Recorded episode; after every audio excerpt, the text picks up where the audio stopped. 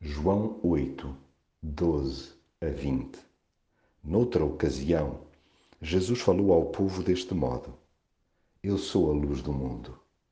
Quem me seguir deixa de andar na escuridão e terá a luz da vida.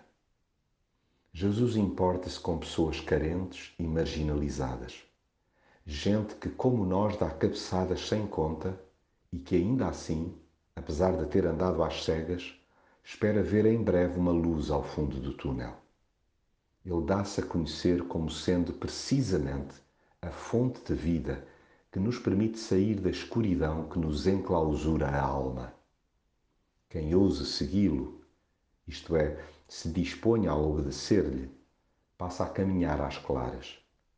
Jesus assegura que para vermos com olhos de ver, só mesmo através da sua pessoa.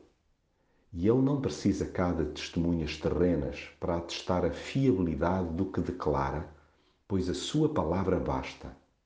Mesmo quando o círculo religioso insiste em desvalorizar o seu ensino, isso não lhe provoca moça de espécie alguma, pois está escudado em primeira e última instância pelo selo do Pai.